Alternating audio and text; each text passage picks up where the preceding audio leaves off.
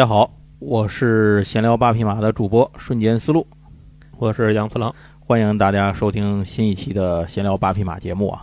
那咱们这一期的主题呢，应该说是和最近的一个老动漫作品的关注度突然飙升有关系啊。原因是这个老作品它出了一个新的剧场版，正是这个剧场版呢引发了关注，又叫蹭流量。哎，所以你猜到这是什么了吗？就是如果您要是没看今天的标题，没有听前面那段音乐的话，您准以为我们说的是《灌篮高手》，并不是。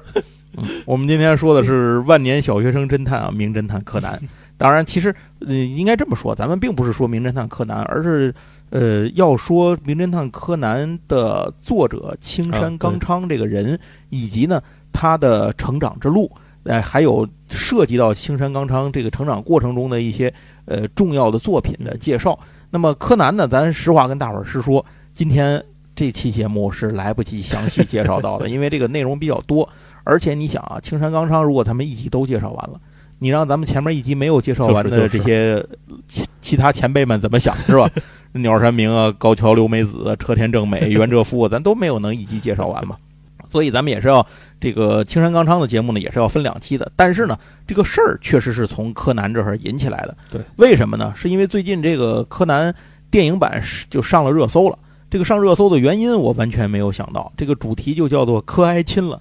啊，这个 呃，就这个话题直接上了热搜。对我和杨总来说，我们可能已经是好多年没有看过柯南了。我我我没有，我在去年的时，哎，去年还是今年初的时候，万圣节的新娘，这是什么剧场版吗？剧场版我都不知道，就是我不知道这些新的名字。贝克在贝克街亡灵重新上映之前的贝克街是老的呀，啊，贝克街是贝克街那当年是我是看过的呀。对，然后那个这个万圣节新娘应该是就是最新的这部之前的一部了。哦，那完了我就没看过了啊。对，这我差太多没看过。我这纯粹是因为带着玩，时间档期正好。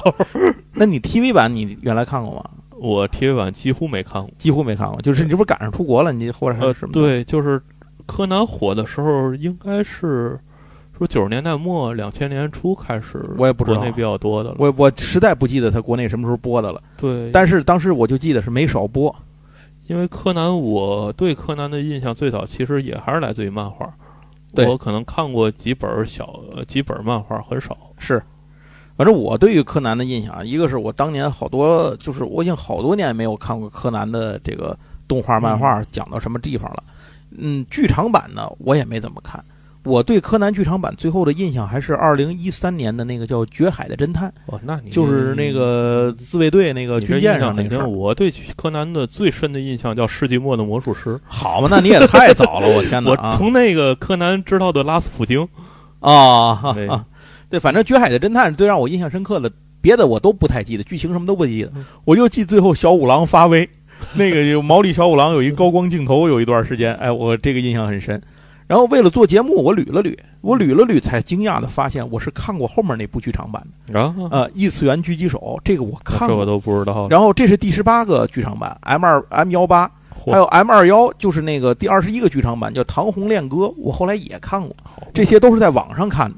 但是你现在问我这个剧情讲的是嘛，我是一点记忆都没有，我的记忆就停留在那个那个叫什么《绝海侦探》上。这些我都不知道了，我知道的大概就是《世界末魔术师》那个年代对对对对对，几个剧场版我还看。反正就这么说吧，就是现在他后来的这些个剧场版，对我来说，基本上即使我看了，也是为了看而看，就看完就忘了，或者可以说是，我觉得。后面的这些剧场版，慢慢的就对我不再有那么大的吸引力了。我觉得我可能是因为我是今天一派的，因为我是看漫画，我是主要是看漫画，我是有原作就基本不会看。我不太知道，因为我也没有查数据，我不知道这些年，呃，柯南的电影版票房票房啊。就是我不太知道柯南电影版这些年的票房是有什么变化吗？是提升还是降低吗？我觉得应该一直挺好吧，要不然能出到二十多部。对，反正就我个人而言，我觉得剧场版还是以前那个，就是老的那些看着比较精彩。就是即使现在我们回头去看，我也觉得，比如说像当年的《贝克街亡灵》，现在这不是重置了吗？对吧？还有二零二零零二年，就是就是这个，就贝灵贝克街亡灵是二零零二年吧？应该是我我是二零零二年，我记得是是那会儿看的。然后二十年前的那些作品，现在看起来还都非常精彩，比如说什么《引爆摩天楼》啊，对，第十四个目标，那阵还有推理赛吗？对，世纪末的魔术师 别说这么直，那阵还是一个还是一个较为像推理作品的作品。然后还有像什么 《瞳孔中的暗杀者》《通向天国的倒计时》《迷宫的十字路》，就是你看。这些等等等等，就是这些东西，十几二十年过去了，这些电影的名字还都是属于张口就来的那个程度，剧情也是历历在目。所以，如果有人谈到柯南的时候，现在我还是愿意他推荐去他们去看当年的那些老电影版啊。对，我觉得这些还是非常好看的。但这事儿说回来，就是萝卜白菜各有所爱。我这个说的东西仅能代表我个人喜欢的一个喜好，不代表所有人的。但是咱们今天的节目并不是为了讨论这个 评论新的电影版这个。呃，到底有什么热点？咱们这个要怎么去评论它？没有，咱们都不评论，咱们也不去探讨。这个柯蓝埃这 这这三位如何发展啊？这事儿你得问青山刚昌是怎么想的。他是想正经做呢，还是说钱太多了想随便玩玩，对吧？这事儿就是就是我我们这个节目不在我们探讨的范围之内。那现在问题就来了。这个青山刚昌呢，有一点是可以肯定的，就是他真的是钱太多了。咱们今天这期节目呢，就给您讲讲他是怎么从一个小时候画漫画就被父母撕掉啊，顶着不务正业的压力坚持画画的男孩，成长到后来小学馆三驾马车之一，作品水平的发挥直接影响少年三 D 销量的一个行业大咖的，就是他这钱是怎么挣来的。还有一个原因，这也是填坑，就是以前我们有欠账。这个少年三代的三驾马车呀，我们早就介绍了其中的两位啊，对，一个是高桥留美子，一个是安达充。虽然都只是第一集开了头，还没说下去，但是毕竟是开过头了。我们记着这个坑呢，青山刚昌就一直没开过头。呃，之前我青山刚昌的这个稿子，我写了一个开头，就一直扔在那儿，我就懒得填了。那么这次为什么有动力呢？就有人说，那不就是因为你们想蹭电影版的流量吗？真不是，这事儿真是巧合，太巧了，就属于。巧他妈给巧开门，巧到家的这种级别，做这个节目的动力是因为我扎到了一个非常好的奖品啊！对，这个奖品是一个日系的 TCG 卡牌啊。有熟悉日系卡牌的人可能知道，就是 WS，也就是那个黑白双翼或者叫黑与白翼，这是一个收录过特别多的那种版权作品的一个大混战卡牌游戏。你比如，那随便说说，我想得起来的，比如像 EVA，然后罗德岛战记、偶像大师。什么超电磁炮、幸运星、五黑米、凉宫春日，这些东西，什么魔法少女、灼眼夏娜、女神异闻录、Fate、拳皇、超红要塞啊，超红要塞是 F 应该是，什么妖精尾巴、加速世界，甚至到现在的什么转生史莱姆、进击巨人，从零开始，就是卡游的野望。对，就这什么都有，想要活成的样子。对对对对对，就就这这些这些东西都有。然后像甚至像 Overload 什么的这些，我看 Overload 有，对都有。而且一直在不断的增加，对。但到这次我才知道，就是做这个节目我扎奖品时才知道，WS 出了一个新的产品线，这个产品叫叫 WSB。然后呢，这个 WSB 的这个产品线呢，它的最新一弹的产品就是《名侦探柯南》。哦，哎，这就是我们做这个的动机。那我跟他的代理方呢，咱扎了。补充包作为奖品，哎，您就可以去开这个产品的补充包，咱们一整盒的补充包作为这个奖品，这能看出来，他应该是能看出来签字的。呃，这会儿一会儿咱们后面去细说，反正就这么说吧，就是我跟人家忽悠啊，就说我们有个闲聊八匹马呀，怎么怎么牛逼啊，对吧？反正你只要垂直细分的足够细，你早晚咱们能算成一个头部，对对对吧？你你就是只要你。不是头部你就接着往下分呗。对对对，现在就属于吐血打折大酬宾啊！给你做节目，我们也不跟你要钱，你就给我们来点东西就完了。哎，就这么着，这个事儿就忽悠来了。忽悠来成了之后呢，我就把我之前那个写了一开头那稿子就拿出来接着写。关于这个抽奖，咱们一会儿在节目最后再说啊。在这儿就是给大伙儿交代一下做这个节目的来龙去脉，为什么会做？突然想起把青山刚昌的这个呃坑给填了，原因就在这儿。那咱们今天就正式开始节目，接着往后讲正事儿了。在一九六三年的三月二十一号，日本鸟取县东博郡大荣町一户姓青山的人家里头，出生了一个男孩。这家人其实之前已经生过一个男孩了，这是老二，取名叫青山刚昌。青山刚昌呢，家里头他们家是开加油站的，后来好像就扩展生意，反正慢慢经营到这个汽车维修厂啊什么的，反正就就做这些东西的。呃。青山家后来在青山刚昌出世之出生之后呢，青山家后来在青山刚昌出生之后呢，后来家里又添了两口人，就是两个弟弟，等于这一家是一家四个男孩。对于这四个孩子来说，父母是充满了期待的。他们非常希望他们将来能够通过学习改变这个就是现有的生活状况吧，改变社会地位吧，能够出人头地。但是他们不知道的是，这个老二这个青山刚昌这个孩子，未来的成长之路上会和他们期待的那条路线产生很多碰撞和火花。青山刚昌的童年就非常的皮，三天不打上房揭瓦那种，调皮捣蛋的属性点呢点的很满，而且不是傻淘，是那种喜欢恶作剧的聪明淘气。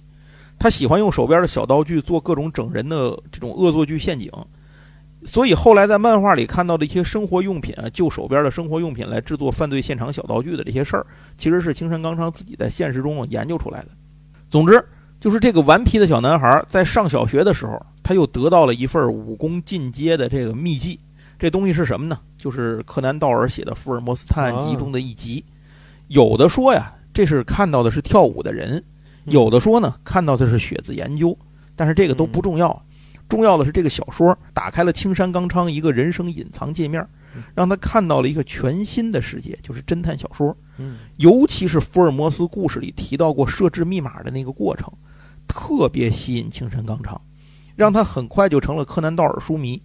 从拿就是从那一天起。他就天天带着自己家里顺出来的放大镜，到处这儿看看，那儿 那儿扒擦扒擦，学着这种大侦探的样子，到处做记录、做观察，假装办案。也就是从这儿起，青山刚昌呢开始对数理化方面的学科产生了最初的兴趣。看过柯南的人会发现，这个作品里的很多东西都是有因必有果。其中很多东西的最初灵感都取材于青山刚昌对过往生活真实经历的一些个记录。比如他小学的时候，因为很喜欢出去探险玩，所以呢，就拉着身边的小伙小伙伴们组成了一个叫探险队。他们还在一个废弃的汽车维修工厂里头开设了秘密基地，展开各种探险活动。后来身边的城市这比较熟悉了，就已经不能满足他们的探险的欲望。这个少年探险队呢，开始往附近的森林里跑，一来二去跑的就有点深入了，终于最后给跑迷路了。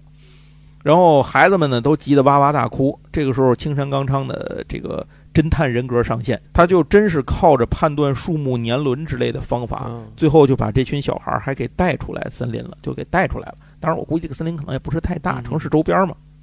总之，出来之后，青山刚昌也清楚这事儿要让老师和父母知道是自己带的头，自己就完了。所以呢，干脆他就先装可怜，大哭蒙混过关。与此同时，青山刚昌在小学期间。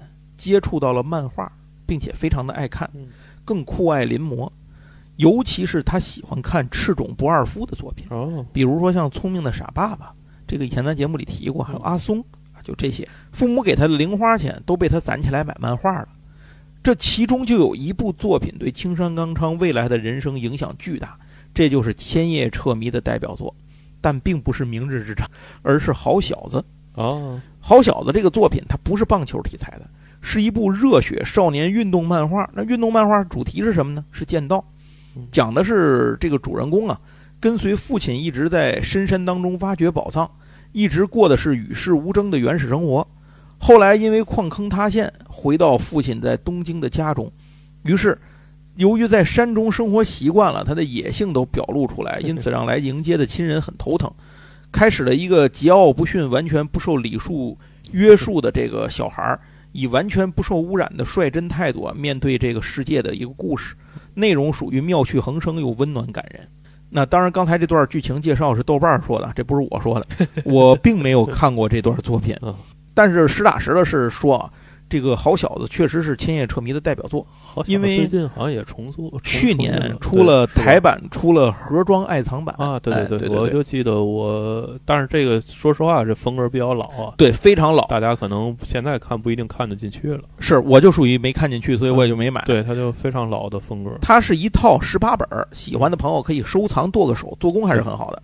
总之，青山刚昌后来喜欢上剑道，就跟这个漫画有直接的关系。以及后来在黑泽明的电影，比如像《装三十郎》里面的这个影响，让他非常喜欢剑道。小学四年级就加入了剑道社，这个爱好一直被他维持到高中。然后因为看侦探小说的关系，青山刚昌慢慢的就翻的这个相关题材的作品越翻越多嘛。有一次他就看到了法国作家莫里斯·勒布朗写的《亚森·罗宾》哦。那么这路径跟我小时候很像嘛？是吗？那你福尔摩斯看亚森，那你听听 亚森罗宾之后的这个路径跟你一样不一样？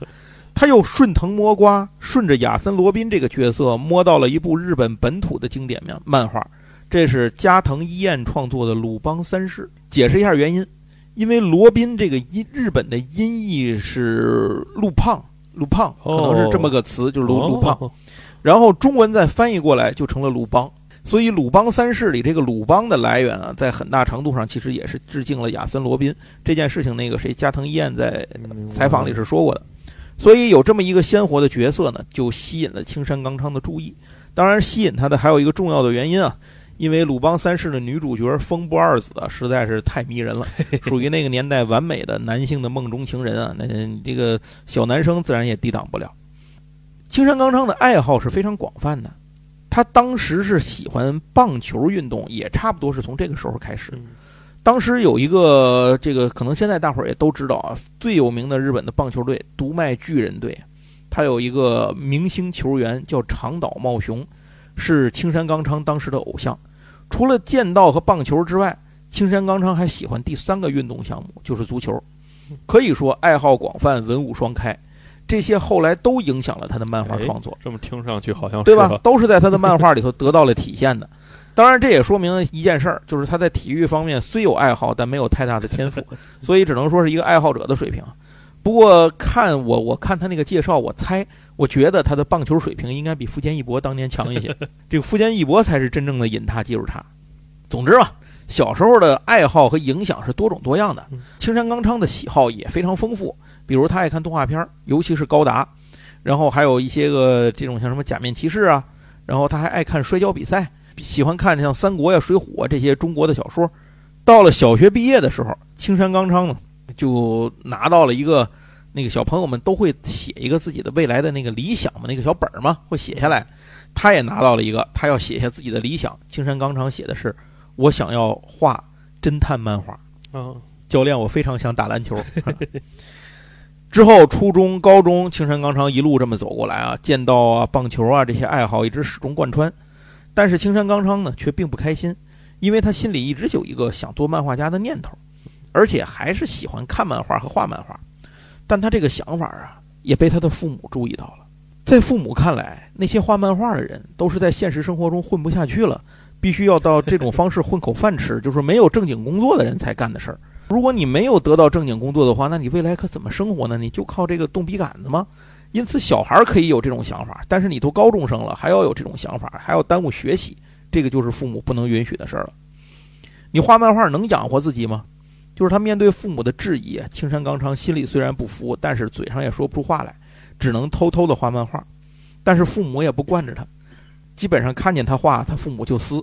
加上自己的学校里也没有漫画社团，所以可以想象青山刚昌那会儿的日子过得还是很苦闷的。为了能名正言顺的画画，不再被撕掉。迫不得已，青山刚昌找了一个曲线救国的办法，就是加入学校的美术部。他跟父母说：“将来我是要当美术老师，所以现在我要加入美术部画画。”理由很充分，很充分。父母一看，那当老师呢，肯定是一个正经的不能再正经的工作了，而且还能发挥画画的特长，这倒更好。所以在父母的许可之下，青山刚昌呢，就真奔着当美术老师去了。大学的时候，他考上了日本大学艺术学部美术学科规划专业。很像福建一博吧也，俩人真是差不多，应该是福建一博很像他，可以这么说，历史总是有惊人的巧合的，而且呢，福建一博在家也是排老二，呃，青山刚昌在家也是排老二，只是两家孩这个父母对待孩子想要画漫画这件事的态度是截然不同的。上了师范美术专业之后，等于人生的一条腿已经跨进美术老师的行列了，而且呢，离家生活，父母也管不了，就属于海阔天高任鸟飞。当然，青山刚昌的父母也没想到，这个还有这个，就是自己儿子还有能把这条迈进行业内的这个教师队伍的腿再撤回来的这种操作。总之，到了大学之后，青山刚昌就没有人管了。那么，大学里头是必然存在着漫画社团的，也就是漫研社。青山刚昌立刻报名入社，这个社团的名字叫“热血漫画研究会”。不要对现实言出手，是吧？在这个地方，他大开了眼界，而且画画技得到了系统的磨练和提升。他就连写报告都使用画漫画的方式来进行。不过呢，这个时候漫画对于青山刚昌来说，他还只是一个爱好。他的人生规划既然已经都走到这个上美术专业这一步了，他的目标呢还是要当这个美术老师的。但是在大学期间，青山刚昌接触的东西越来越多，他也开始慢慢的把兴趣转移到了动画，因为本来他就特别爱看高达之类的这些动画片儿，所以这也算一个顺理成章。但是在漫研社里有一个前辈啊，在客观上起到了把青山刚昌拉回到漫画这条路上，并且推了他一把的作用。这个人呢是他的一个学长，叫做阿部丰。青山刚昌在社团里就是给这位学长当助手的。所以青山刚昌其实也是做助手出身，就只不过是社团里给人当助手。有一天，他这个学长就问他说：“你这么爱画漫画，画的还挺好，你就没想过投稿吗？”哎，青山刚昌一想，巧了吗？这不是，我还真就没想过。其实呢，这个大学期间，青山刚昌是已经给这个像东京电视台呀、迪士尼乐园啊这些地方，他画什么画画背景什么的，就是干过这些活儿。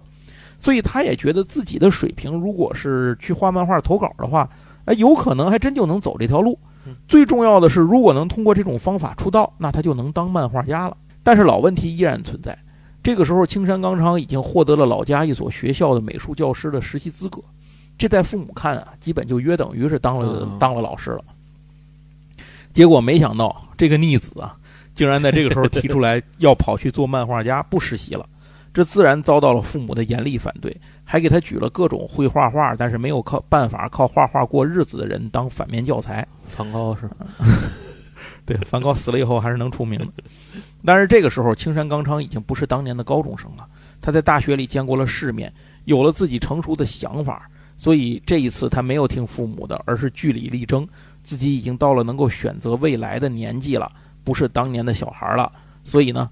虽然和父母闹得很不愉快，但青山刚昌并没有因此放弃当漫画家的想法，反而变得更加坚定。很快，他就向《少年 Magazine》投出了这个投稿，名字叫《泰然自若的鲁邦》。大家能够想象这个灵感来自于何处？这个作品很顺利地夺得了《少年 Magazine》的奖项。可是接下来的发展和青山刚昌听说的不太一样。按说呢，后面他就应该联系他出道了，呃，把你的作品一登啊，然后或者是后面就该联系你这个可以考虑连载一下，画画连载啊什么的等等这些事儿了。结果没有，少年 Magazine 呢，并没有让青山刚昌出道。而是把他给劝退了，理由是他的画风和《少年 Magazine》的气质风格格格不入。呃，其实说简单点，就是不够热血阳刚啊。因为青山刚昌他之前不是给他那学长阿部丰当助手嘛，在大学期间，他那个学长是个画少女漫画哦，嗯，所以不知不觉间，青山刚昌的作品就吸纳了不少少女漫画的特点。嗯，呃，这就导致呢，他和《少年 Magazine》擦身而过，或者说是《少年 Magazine》错过了青山刚昌。这多说一句。这个阿部丰对于青山刚昌来说，未来成为漫画家人生的这个影响还是挺大的，因为这两个人呢，其实也有交情，就一直维持下来了。后来到青山刚昌去做柯南的时候，还找这个阿部丰来给他帮过忙。呃，《世纪末魔术师》的漫画版的作者之一就是阿部丰，好像还帮他在剧场版里头给他就去画过一些东西，好像是这样。呃，总而言之呢，阿部丰对这个青山刚昌的推动作用还是显而易见的。另外呢，喜欢从身边就地取材的青山刚昌在。呃，取材取素材这件事上也没有放过阿部丰。他在柯南的一集叫做《赤鬼村火计杀人事件》里头，里面有一个对五十万日元赌注动了贪念而杀人的这个临近破产的社长，这个社长就叫阿部丰。话说回来，少年 Magazine 这条路不成，青山刚昌就只能换一条路了。这次就好运降临到了小学馆头上，少年 Sunday 收到了投稿，但是第一篇投稿石沉大海。可是青山刚昌啊，想了想。他觉得自己的画风是能被三 day 接受的，比如之前安达充那漫画，他明显在少年 magazine 也没戏的那种啊。那 既然在这上都发了，能成为这个王牌，那么自己也一定有希望。所以他连续投稿，到第三篇总算成了，入选了第十九回小学馆新人漫画大赏。这个作品叫《约定》，讲的是爱上学姐的男主受不了周围人的嘲讽，发明了一个背包式的时间机器，想和学姐变成同年级。结果没想到，这个学姐背着书包跑到两年后去找他了。那么，在学姐消失的两年里，发生了很多的事情，终归还是实现了一个两人重新相逢、有情人终成眷属的这么一个结局。青山刚昌呢，也因为这部作品得到了出道的机会。编辑跟他说：“你可以准备连载了。”青山刚昌在这个时候选了一个什么作品来开始自己的第一次连载呢？那青山刚昌选了一部什么作品去做自己的第一次连载呢？他选了一部作品是怪盗漫画，把主角打造的非常帅酷，原来他也想过去画侦探漫画，但是觉得画侦探漫画太费脑子了，不如画怪盗漫画省心。所以，一九八七年，二十五岁的青山刚昌呢，就推出了自己第一部连载作品《魔术快斗》。故事说的是一名喜欢魔术的高中生，叫黑羽快斗。有一天呢，他偶然发现了自己房间里的一个密室，这个密室是他的父亲，也就是世界知名魔术师黑羽道一，在八年前。一个表演事故当中神秘死去的时候所使用的这个东西，而且还放着八年前突然消失的一个神秘大盗怪盗基德的装备和服装。快斗就穿上了自己父亲的这套衣服啊，决定和这个父亲当年的助手合作。如今呢，继续成为第二代的怪盗基德，活跃于这个世间，同时呢，也在暗中调查当时自己父亲的死因到底是怎么回事儿。在调查的时候呢，快斗偶然和一支。称他为黑羽道一的神秘组织相遇，原来这个组织呢是为了寻找一种能够长生不老的神秘宝石。就是在这个调查的过程当中呢，这个快斗就发现了把他称为黑羽道一的一个神秘组织。这个组织呢是为了寻找一种可以长生不老的神秘宝石，叫潘多拉。所以呢，他们当时是觉得黑羽道一妨碍到他们，才把他给就把他爸给杀了的。然后黑这个快斗也就因此开始了和这个神秘组织的数次交锋，试图阻止他们的野心。当然，咱国内的绝大部分动漫迷可能就是，尤其我们那个年代的动漫迷，可能不是因为有这个漫画知道的基德，是因为在柯南看柯南看的知道的基德。对对，就是基德这个角色在柯南里头能跟柯南斗得不相上下，甚至经常能够让柯南吃瘪，呃，就是这么一个角色。好像按照青山刚昌的设定啊，黑羽快斗这个角色就是怪盗基德这个角色，是他所有这个作品里头最聪明的，智商高达四百啊，在新一之上。其实，当时咱们在国内好像大伙儿还其实都不知道这个怪盗基德是有自己漫画，只知道他是这里面的一个重要的角色。估计。但是估估计他们要去找，我印象里盗版好像是出过这个，出过出过，肯定是见过的。但是挺靠后了，就是乱七八糟出了好多漫画的时候，那个年代出的，你很可很容易就错过了这个漫画。在魔术快斗里，青山刚昌就已经显现出他喜欢把生活中的各种事物糅合到漫画当中的这么一个爱好。比如他安排快斗和一个叫长岛一茂的明棒球明星互动，这个角色呢，基本上就是他年少时崇拜的棒球选手，巨人队的王牌打者长岛茂雄。这点呢，像鸟山明啊、富坚义博呀，也都有这些毛病，就是把现实中的各种东西塞到自己的漫画里。顺便一提，这会儿青山刚昌还很穷，他的助手都是他大学漫研社的同学和后辈，甚至为了生活，青山刚昌还在别处接零工，呃，然后赚点生活费。终于，一九八八年，《魔术快斗》发行了第一本单行本，青山刚昌也拿到了稿费，为此他非常高兴，就请助手们一起搓了一顿。可是。没想到的是，他这个单行本卖的并不是太好，所以在编辑部那边呢，对他也不满意。三 day 的编辑就跟他说：“你别高兴太早了，这个恋爱喜剧加上怪盗这种玩意儿，它的受众太小。咱们的这个杂志定位是少年三 day，你得让少年爱看，你得想想他们喜欢画什么。”于是青山刚昌啊，转身又画了一个试水的短片，叫《Play It Again》。那这部作品的主人公呢，是一个剑道的高手，叫鬼三十郎。这个鬼三十郎已经风烛残年啊，他希望能够再获得一次青春，结果没想到愿望实现了，他的身体变回了高中少年，还掺和进孙女的爱情故事里啊。这个他孙女喜欢一个学校的一个剑道高手，但是他看出来那人好像不是好人，反正最后就提出来决斗。结果没想到对方是个卑鄙小人啊！他竟然用真剑来和这个，就是来和这个鬼三十郎，就变年轻的鬼三十郎来打。那肯定鬼三十郎手里的木剑不是人对方的对手嘛。千钧一发之际，他的孙女递上了真剑，鬼三十郎轻松打败对手。考虑到这是少年漫画，所以一剑下去还给留了一裤衩，要不连裤衩都剩不了。顺便呢，还给他把脑袋削成了地中海，然后就变回了老人家的样子。就是这么一个剑道题材混着校园爱情。元素的无厘头的这种漫画的幽默短片，刊登之后反响不错，编辑部决定下一个连载，咱要不就画剑道吧？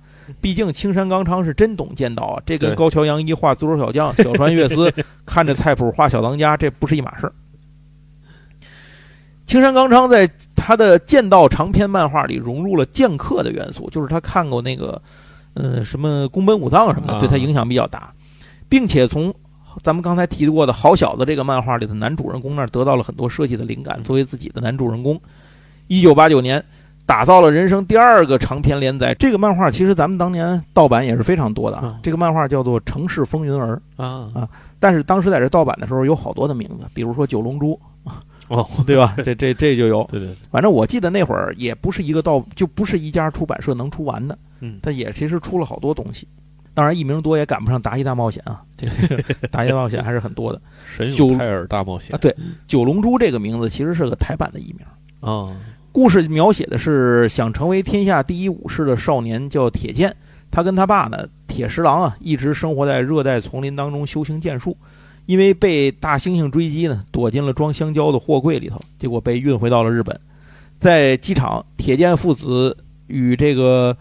呃，铁十郎的一个老朋友啊，叫风雷藏，和他的女儿叫风沙野相逢之后呢，就住进了这个风家的道场。铁剑呢，跟着这个沙野上学的时候，遇见了一个毕生的之敌，剑道的高手叫鬼丸猛。铁剑用非常卑鄙的手段啊，让强迫铁丸猛要跟他决斗。输掉决斗的铁丸猛偶然发现了藏在自己家的封神剑，结果他在使用封神剑的时候被这个。剑啊，封神所侵蚀内心，变成了鬼。鬼丸猛打算利用封神剑打败铁剑，但是呢，铁剑也不是白给的。他按照奶奶告诉他的这个这个封家老奶奶告诉他的一个传说啊，找到了能跟封神剑抗衡的雷神剑。这个里头其实能给剑装上宝珠，是一个非常有意思的设定。九龙珠这个艺名，一方面我觉得可能是为了蹭蹭七龙珠，另一方面呢，可能也是因为有这么多的珠子存在。对。漫画里，青山刚昌呢还充分发挥了自己的脑洞特长，把什么宫本武藏、佐佐木小次郎、六成十兵卫之类的这些剑士都给扔进去了，还有各种各样的什么妖魔鬼怪、地底人、民间传说呀，甚至星球大战啊等等等等，都出现在这个作品里。他甚至还把自己画进去过。啊，画了一场赛车比赛拉力赛，然后最后呢作弊，把自己那个角色直接画到终点线前面想得第一，这时候遭到了雷劈，把他劈出了比赛，退出比赛这么一个段子。可以说，青山刚昌的各种脑洞想法在这部戏里头得到了一个呃全面的尝试。与此同时，因为精力有限，所以《魔兽魔术快斗》这部漫画就是那个怪盗基德的那个漫画，改为了不定期连载啊。而这个《城市风云儿》里头的那个女主角呢，就是那个沙野呢，她其实你一看这个人的样子，就是之前那个短片就是《Play It Again》的里头的那个女主角的样子啊。所以这个《Play It Again》也被认为是《城市风云儿》的原型作品。嗯，这个作品呢，虽然不是一个大红大紫，但是还可以，并且青山刚昌的画工和这个努力得到了认可。一九九二年，他获得了第三十八届小学馆漫画赏。呃，一九九三年的时候呢，《城市风云儿》就得以顺利的动画化了，只是动画的改动比例非常的大。啊，这里要说一句啊，这个《城市风云儿》在柯南里是有多次登场的彩蛋的。从设定上看，似乎是柯南这个世界观里面的一个剧中剧。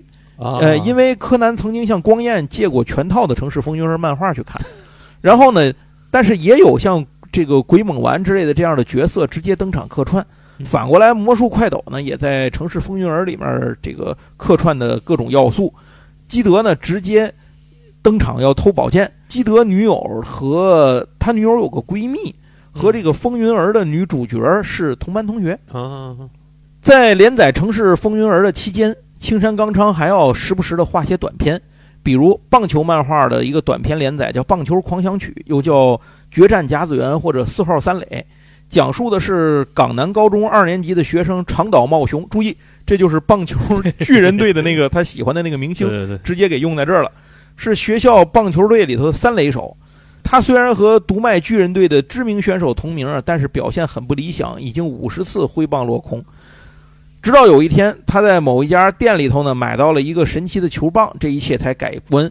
这个球棒是，如果你在口袋里放钱，就能换来牛逼的打击能力，钱越多越厉害。就这么着，他一路靠打工挣钱啊，杀进了甲子园。最后碰到了有同样能力的这个投手，对方是一土豪，口袋里随便就塞了个三五百万的这种银行卡，直接就把长岛的球棒都给打碎了，就直接给给拿那个扔扔球给砍碎了。但是。长岛呢换了普通球棒之后，却打出了一记本垒打，结果发现这个球只是心理暗示，真正要是想要做的事情呢，还得是透过长岛自己的努力才能完成。最终呢，他还是拿到了冠军，就是这么样一个事儿。这个作品出来之后呢，还单独出了一个只有一卷的单行本。不过现实是《城市风云儿》一直无法成为一线作品。嗯虽然战斗分镜精彩，故搞笑元素一直在线，而且有各种作品互动，还出了单行本，但是人气一直是中规中矩，不高不低。当九三年连载结束的时候，青山刚昌抽出自己的时间去参加了一些电子游戏的设定工作。嗯，就在这个过程里头，其实他就真的是这个在仔细的思考自己接下来的漫画的人生路要怎么走下去，因为他已经出道不少年了，如果还画不出来这个门道的话，那可能就得卷铺盖走人了。青山刚昌决定还是从自己的喜好、自己熟悉的领域去发展。就灵感来说呢，对他来说比较大的灵感就是这些侦探小说嘛。所以小学时候提出的那个想要画侦探漫画的愿望，现在终于要实现了。江户川乱步是日本著名的推理小说的这个大家，还有之前像青山刚昌就非常喜欢的柯南道尔的作品，这些都是他灵感的来源。不过在这个时候，日本已经有一部非常火热的侦探漫画了，就是少年 Magazine 上正在连载的，一九九二年开始的金田一少年事件簿。哦，金田一九二年，金田一在前，这部作品的卷军销量当时已经过了二百万，绝对是一线级的大腕，属于是侦探漫画的这个扛把子。但是如果你要从中选择侦探漫画的题材，就无可避免的要和金田一打擂台。而这个少年三代编辑部呢，也是看在眼里，红在心里啊，所以早就想拿出一部侦探漫画来分一杯羹了。所以这个时候呢，也就动员青山刚昌说：“要不你试试看这个侦探漫画吧。”其实从前面的经历就能看出来，青山刚昌他想画侦探漫画吗？嗯还是想的，非常想。但是是因为种种原因，让他一直错过了这个选择的机会。现在呢，要跟金田一硬碰硬，他心里头也没有底。我们都知道，柯南真正意义上造就了青山刚昌今天的地位、影响力还有收入来源。呃，如果没有把握如何开创出一个有别于金田一的这么一个角色的形象，但又能够吸引读者，我是觉得这件事情对于青山刚昌来说是一个非常难的课题啊。他开始了自己的探索和思考。青山刚昌呢，就仔细整理了一下自己过往作品的这个特点。这说一下我个人的感觉啊，以这个《城市风云儿》为例，这部作品已经算是青山刚昌当时自己最强的代表作了。从1998年到1993年，连载了五年的时间，单行本呢出了二十四卷，也不少。但是为什么一直说不温不火呢？原因我觉得这个东西就是特色不够强，嗯，每一个维度上都不太能打。这话怎么讲？呃，咱们拆解一下《城市风云儿》，可以简单的把它拆分成战斗、校园、爱情、幽默这么几个元素。然后，如果把每部作品都看成一个雷达图的话，那么《城市风云儿》就属于那个平铺的很开，但是每个指标都不够突出的那种例子。在少年三 D 自己上面啊，这个高桥留美子的《乱马二分之一》正渐入佳境，里面的战斗加爱情加幽默的这个组合元素无人能敌。另一位大咖呢，安达充，一九九二年开始了自己漫画生涯中最强作品之一的连载，就是 H.R. 校园爱情运动系，无人能出其右。假如说这个《城市风云儿》是战斗比重更大，它的战斗的这个分镜非常精彩，那么隔壁少年 Jump 家的《七龙珠》和《悠悠白书》呢，都可以吊打《城市风云儿》，所以这就让这部作品陷入了一个比较尴尬的境地。痛定思痛，青山刚昌觉得唯一的办法就是换个赛道吧，人无我有，所以青山刚昌最后决定还是回到自己最擅长的这个侦探漫画上来，也就是刚才说的要去和《少年 Magazine》的金田一呢来个硬碰硬。更何况啊，这个三 day 的编辑部他也是这个意思嘛。当然，这个事儿说是硬碰硬，也不是说就非得画一个三 day 版的金田一。如果真画成那样的话，就肯定不可能成功。三 D 这边的编辑部呢，也不可能批准。呃，所以同样是要画侦探漫画，但是必须有非常明显的差异，这事儿才能成。在青山刚昌的构思当中，他觉得如果能让一个小孩去破解大案子，这有一种反差感，这事儿感觉可能特别拿分。因为金田一本身是那个高中生嘛，但麻烦的是，青山刚昌也清楚，主人公的年龄啊。最好不能是个小孩儿，他得是个少年，因为三 day 他的读者群体就是这种青少年，所以如果你一群青少年看一个这小嘎巴豆子当主角，他可能不会有代入感，这就这个就不会有什么好评。那这事儿怎么办呢？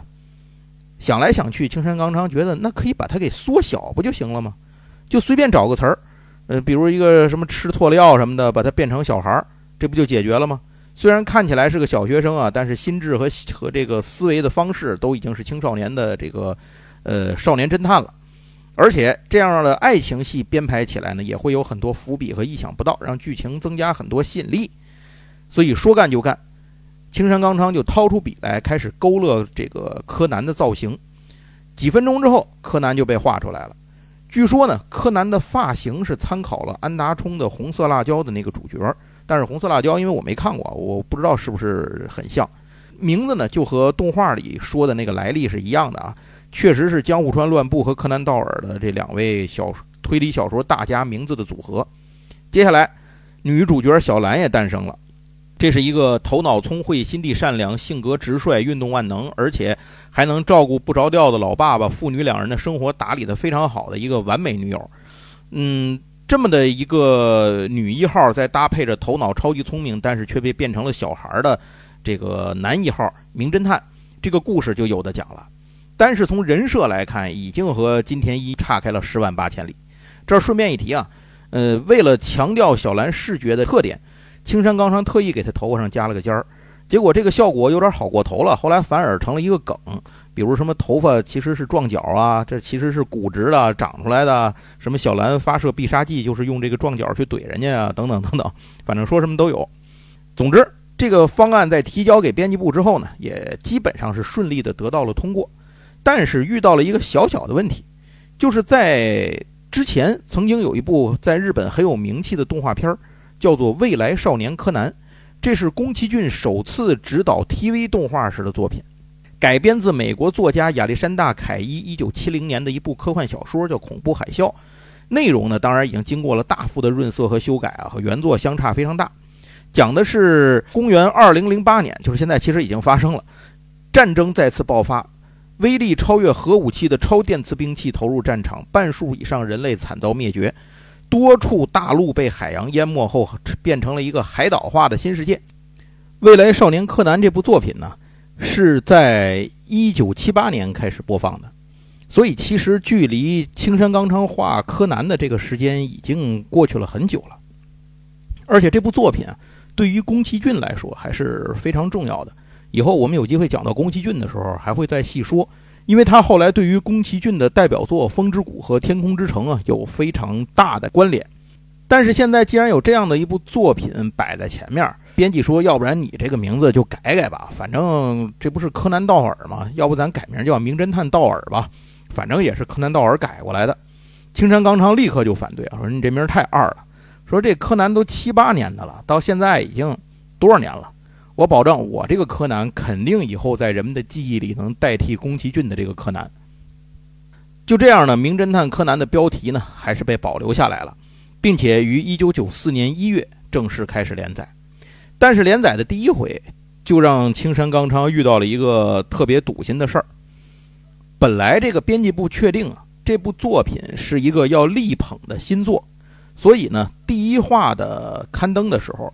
那一期的杂志封面就要用柯南，可是临到初刊啊，Sunday 编辑部这边突然变卦了。等青山刚昌兴冲冲的拿着杂志一看，哎，这封面它不是柯南，变成什么了呢？变成了日本当时足坛上的一个新秀。现在说起来，大家可能都知道，就是中山雅史，那会儿还大长头发呢。那柯南的连载的消息变成了封面左下角一点点放了一个新一的这个图片。这就给青山刚昌气够呛啊！虽然他是足球迷，但是这个事儿有点太过分了。他就找到编辑部去据理力争，因为第一话的封面推广对于一部新连载来说太重要了，这直接表明了这部杂志对这个，这直接代表了这个编辑部呢对这部新连载的支持的力度，以及会影响这部新连载的人气的程度，这些呢都是不言而喻的。里面具体为什么被改成了中山雅史了，这个原因咱们不得而知。但是编辑部那边呢，显然也知道理亏啊，所以就是在柯南第二话的时候呢，还是把这个封面给补上了。但是这里头呢，恰好就暗合柯南这个角色初登场，因为柯南其实是在呃漫画的第二话才正式登场的。他不是因为吃下那个 APTX 四八六九嘛，变成小学生了。如果是第一话的时候，封面其实只能画新一。因为如果你画柯南的话，人家读者往里头一翻，哎，没有这个角色，这人是谁呀？就会感到非常奇怪。所以这样误打误撞啊，反而有了一种内在的逻辑，有一种冥冥之中自有天意的这种感觉。但是在连载开始之后，青山刚昌呢发现自己还是低估了侦探漫画的创作难度啊，因为画这个漫画它最难的不是人物，不是剧情，不是分镜，而是连续不断的去设计犯罪手法，还不能重样，而且既要看起来真实，还不能太真实，因为你为了防止被人学去拿去犯罪。这你想，如果你这个连载画的好好的，然后突然那边警察逮了个罪犯，是吧？罪犯说啊，我这个犯罪手法是从柯南这个漫画里看着学来的，那你就算彻底玩完了。所以必须处于一种看起来非常牛逼，用起来又可能不太行的这个模糊的范围之内。那这样的话，对于青山刚昌来讲就非常的困难了。他本身自己他毕竟就不是干这行的嘛，他是个画漫画的，他不是一个这个职业犯罪的，所以呢。他就拉着自己的责任编辑啊，跟他一起那么天半天的研究各种机关道具、犯罪手法，设计不在场证明、密室杀人之类等等等等。后来呢，这个又扩展到各种生活小细节，比如说什么动作呀、习惯、口头禅、表情、衣着、体态，这个生活品味等等等等，任何能用得上的细节都不放过。与此同时，青山刚昌也意识到这事儿靠自己跟编辑俩人干不动，他需要大量的专业外援，也就是顾问。帮他去丰富相关的知识。到这儿，咱们就有必要说一下青山刚昌家里的情况了。因为当年作为家里的次子，青山刚昌跟父母打起来啊，没有听父母的话，去做了一个非常没有前途的职业漫画家的这么一个工作。那么，青山刚昌家另外哥仨干嘛去了呢？答案是，他们都做了父母眼中的正经职业。老大呢，做了科学家；老三继承家里的汽车修理厂；老四当了医生。这三个职业。恰好都有创作侦探漫画所需要的技能点儿，然后这个亲朋好友的顾问队伍呢，又进一步的扩大到他的一个表亲，这个表亲是在小学当老师的，他可能要了解一些小学的这个情况，学生上学呀，老师上课呀，学校里头有什么事儿啊，什么时候吃午饭呢，什么时候放学呀，有什么课后活动啊，等等等等啊，这些可能他都要问。总之，在深入发掘了周围的人脉关系之后，《名侦探柯南》的创作团队背后等于又多了一个专业顾问指导团队。青山刚昌自己也在不停地博览群书，各种可能被用到的知识领域的书籍他都看，而且养成了仔细观察生活、记录生活细节的习惯。但即使如此啊，每一次创作当中最花时间的，依然还是如何设计犯罪手法和破解方式。这样年复一年，日复一日啊，对青山刚昌的身体来讲，其实是非常大的负担。青山刚昌从这个时候开始，严重的透支了身体健康。当然，有付出就有回报。柯南的人气表现，这个一直是很好的，在单行本方面呢，也是很快跟上。到了第七卷的时候，《名侦探柯南》第七卷就已经发售突破了百万，可能是很多作品啊，终其一生也无法达到的一个呃阶段。相当于迈进了这个单卷百万俱乐部的门槛。最开始的时候，青山刚昌呢，甚至预估自己这个作品如果不太行的话，可能三个月保护期一过就被砍了。现在卖到了百万一卷啊，有一种垂死病中惊坐起，扶摇直上九万里的这种梦幻感。一九九六年一月八号，柯南 TV 的动画开始播放了。这个就是我们当时在电视台都看过了，你好像咱们看的应该都是台版的配音。但是各位可能不知道，这个动画其实让青山刚昌头疼了好长时间，而且因为为了照顾看动画观众的这个年龄层次，所以剧情到灰原哀他姐姐就是那个宫野明美惨死的时候，把这段给改了，改成呢宫野明美被捕了。可是动画组不知道，青山刚昌让他姐姐惨死是有原因的，为的就是让灰原哀能够顺利登场。现在呢，青山刚昌一看这电视里头，合着他姐没死，那我安排的灰原哀这个王炸的角色就出不来了。那那我这怎么让他顺理成章的把这个角色出来呢？所以没办法，为了应急，青山刚昌赶紧又编排了一个人物出来救场，这就是大阪名侦探服部平次。作为工藤新一的竞争对手，同样同为这个高中生侦探啊，呃，这个开始在漫画中出现。而且他的名字里有一个“次”字，对应的是新一名字里的一字啊，代表是第二个登场的少年侦探的意思。此时，柯南动画的收视率还不算多突出，首画的播放好像就是百分之八点五，这在当年呢，算得上是一个只能说是还可以的水平。所以，青山刚昌的想法是，干脆就用服部平次这个角色撑到动画完结。你这季完了，那后面你不做了，这个动画，呃，不继续往下做了，我漫画不就又随便画了吗？所以呢，他就想干脆先用这个服务频次顶一顶。可是青山刚昌还是低估了动画的力量。随着动画的播放，漫画那边的销量开始攀升，并且这个时候，少年三队原来的头把交椅乱马二分之一已经到了后期，人气开始下滑。柯南第十二卷的时候，销量达到了一百八十万，就超过了乱马的销量。接着，漫画人气的爆棚，反过来又推动了动画收视率的提高。等动画播到第八十三话的时候啊，这个，呃，收视率已经提高到了百分之二十三点一。而且由这儿开始，收视率常年保持在百分之二十以上，这就意味着一个问题：这个动画它是不可能完结了。这回青山刚昌就真急了，这个动画不完，服部平次这个角色扛不了那么长的时间，你不能一直拿服部平次扛事儿，你得推动剧情啊，对吧？所以还得摇人儿。那么灰原哀现在还是不到出场的时候，因为他姐还活着呢，在动画里，这就得找一个更牛逼的人啊，来顶一顶这个现在这个情况。青山刚昌突然灵光一闪啊！哎，我这个手边有一个现成的人物，这不不用白不用吗？这个角色就是怪盗基德。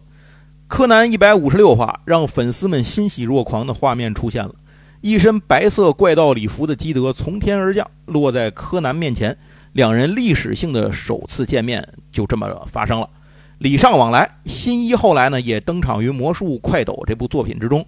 青山刚昌这个作品宇宙中两个最重要的世界呢，就此连通。不过，基德能救得了一时，他救不了一世。毕竟这个基德得有自己的连载做主角，不能总在你这边晃荡，只能拖延一些时间。那么动画那边呢？如果这个明美还不死的话，呃，就没法往下演了。那么没有办法，青山刚昌呢去和动画组进行了交涉，最后呢，动画组同意让呃宫野明美再死一回。所以宫野明美呢出来就去又抢了一次银行。这就属于是躲得过初一，躲不过十五啊！最终明美在动画中呢，还是死去了。于是万事俱备，只欠东风，灰原哀呢就这么登场了。这个角色之后也迅速成为柯南作品中的超人气角色。这个非常好理解。作为 APTX 四八六九的发明人，和主动服用 APTX 四八六九变小的人，而且还是未来可能能发明解药的人，以及靠自己的观察和推理。就发现了柯南就是新一的人，灰原哀这一登场呢，就被挂了一大堆的 buff 光环，而且他还肩负着推动这个主线剧情往前前进的重任，加上是青山刚昌啊构思打磨了很久的一个角色，所以想不火都不行。黑色组织的剧情呢，也随着灰原哀的登场开始了大跨步的前进。呃，我们现在都知道这个大跨步是相对的，但是当年不知道啊，所以灰原哀呢。这个一登场，柯南的人气立刻开始攀升，很快呢就达到了一个巅峰。单行本第十七卷，单行本第十七卷的时候，销量突破了两百万。而这个第十七卷的内容里，甚至都没有收录到灰原哀登场的剧情。与此同时，少年三代的整体销量呢都被带动了。到一九九八年的时候，达到了一百七十万的这个数字，比柯南连载开始之前提升了四十三万。可以说呢，这个数字基本上都是靠柯南给拽上来的。本着有钱不赚王八蛋的这个原则，借着飙升的人气，一九九七年四月十九号，《名侦探柯南》的首部剧场版《引爆摩天楼》正式上映，最终票房达到了十一亿日元。顺便说一下啊，柯南这个剧场版啊，基本都是一路走高，到去年就是杨总看的这个《万圣节的新娘》，就达到了九十七点八亿日元的这么一个高度了。这次的黑铁的余影虽然引起了相当大的争议，但是上映三天就已经达到了三十一点四六亿日元。发行方东宝方面认为这部作品很有可能达到一个首部突破百亿的柯南剧场版，这个咱们拭目以待。当然，我们现在都知道，其实灰原哀在这个当初刚刚登场的时候，其实这个剧情还是哪儿也没到哪儿的，很多重要的角色呢都还没有登场。毕竟现在单行本连载都已经突破一百卷了嘛。从故事来看，《名侦探柯南》与其说是这个侦探推理类的漫画，不如说是一个混着犯罪推理破解的警匪谍战片儿以警察、警方、各国情报部门，还有什么像科学家呀、同学呀、家人啊等等这些人组成的红方，对抗黑暗组织的黑方，就是红黑对抗，双方的生死之间的较量，一直是柯南的主线故事。而且柯南这个作品有一个非常大的特点，他的世界中的时间呢是相对的，是模糊的，没有那种明确的今年是公元多少多少年，然后明年是公元多少多少年这样的一个说法，而是以漫画中新一被变小的这一年被称为叫今年或者说是现在为基准，分为以前和以后。无论现实世界中的时间过去了多久，故事中的这个现在。都是新一被变成柯南的这一年，在漫画创作的之初，也就是刚刚连载的时候，那是一九九四年。但是呢，现在这个今年已经变成了二零二三年。那么到明年的时候，这个今年指的就是二零二四年。大家就知道，这像就像有一个叫做今年的刻度，捋着时间轴，一直就是咱们的正常现实中的时间线，一直往后走。无论它定格在现在的哪一年上，都叫这个作品里的今年。这个和。哆啦 A 梦中这个大雄一直在上小学啊，其实是一个道理。在这样模糊的一个时间概念之下，其实理论上只要青山刚昌乐意，这个漫画就可以永远不完结。当然，青山刚昌自己也说过，他其实早就已经设计好结局了。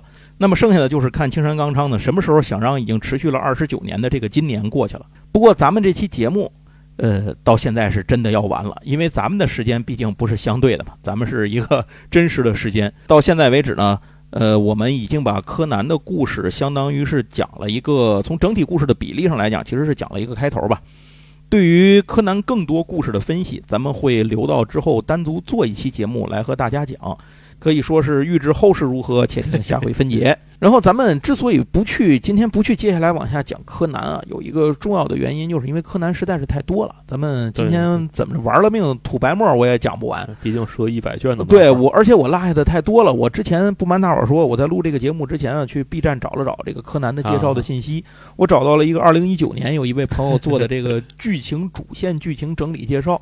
二零一九年前的主线剧情快速整理，就整理了七十三分钟。我觉得我不太可能把这个事儿快速的捋完，所以干脆和我们一贯的挖坑风格。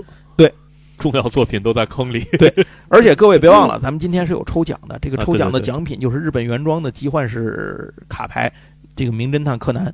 前面已经说了，四月十四号是发售的这个柯南呢，是隶属于一个多版权大混战的经典卡牌游戏，叫 WSB。如果之前看过我在 B 站开直播的朋友，可能已经知道这个游戏其实可以追溯到它的姐妹系列，也就是2010年的一款日系的 TCG，就是 WS。到今天呢，已经有好几十个 IP 产品参加其中，而柯南所属的这个 WSB 则是从 WS 分支出去的一条产品线，目前也有十几个作品收录在其中。两者同属于日本最著名的卡牌游戏出版方，叫做武士道。这个其实可能很多玩日系卡牌的朋友对这个公司的名字一点也不陌生，因为他们已经在这个他们的出版的游戏已经在国内有好多年了，倒不是他们在国内好多年了。总之，就是这些年来一直有武士道卡牌出版啊，这个在咱们这边陆陆续续的出版，大家能够见到，只是没有正式的代理途径。它也没有这种叫什么这种中文的良好的游戏环境，所以没有办法都是日语的。要玩的话，你只能是八仙过海，各显其能。但是既然我这么说啊，就说明现在终于有国内的代理公司了，这就是咱们今天奖品的提供方名家数码。呃，多说一句，咱们国内玩 TCG 的朋友应该对名家数码是非常熟悉的。这次柯南的这个产品的卡图，呃，画的还是非常棒的。尤其呢，这个系列就我其实是第一次接触啊。之前我一直是断断续续买的 WS，像之前直播给大家看过的什么乔乔啊、罗德岛战记啊、女神异闻录啊之类，等等等等吧。这个系列我觉得就算不考虑游戏性啊，因为卡牌目前都是日文的，玩起来可能存在一些门槛。你不考虑游戏性，好不好收藏？就是大家从收藏的角度去讲，我也觉得是非常值得的。柯南对我来说呢，画面和选题都已经足够列入我的收藏表单了。而且这次有一个很有意思的设计，它设计了这个 WSB 里头有一种新牌，是双面牌，可以称为咱们就把它叫双面烫金卡吧。这个据说是 WSB 专有的设计，我以前玩 WS 的时候是没有这种牌的。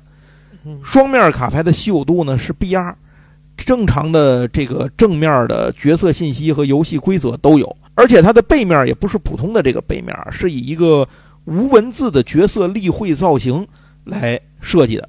并且和正面的动作是完全不同，同时附有特殊的烫金牌框，整个角色的烫金名字，还有这个头像的烫金的 logo，就是这些非常特殊的这种双面卡呀，也是柯南这次卡牌里面最有收藏价值的点之一。我现在看到的角色有什么？比如柯南、平次、基德，然后灰原哀是赤井秀一、安史透、小兰等等等等啊，一共是二十六种。呃，其中有一些是撒狗粮的经典画面，所以大家要预告一下。当然了，作为一个集幻式卡牌游戏的罕贵度呢，可能不能只有一种啊，它其实是设计了很多层次的。在产品形式上呢，这次柯南卡牌又分成了起始的卡组和补充包两种形式。呃，登场的角色除了大伙儿能想到的主角们之外，还包括像黑衣组织啊、警视厅啊等等这个多个势力范围内的角色登场，比如说像秦九啊、木木警官啊。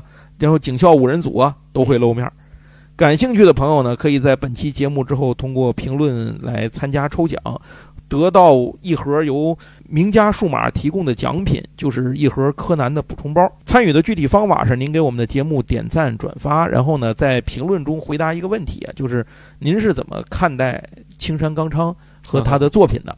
随便什么作品都行，您聊哪个都可以，不一定非得是柯南。最后。再次感谢名家数码提供这次柯南的这个奖品，咱们还是跟大家临末了求一下月票吧。呃，如果您手里有月票的呢，还希望呢能给我们的节目呢不吝此票。行，那咱们这一期关于青山刚昌的节目，其实就算是开了个头。对，后面后边填坑，后面什么时候咱们填坑的时候呢，就开始填柯南了，会详细的把柯南这件事儿给填下去。非常感谢大家的收听。咱们下一期闲聊八匹马，接着再聊，拜拜，拜拜。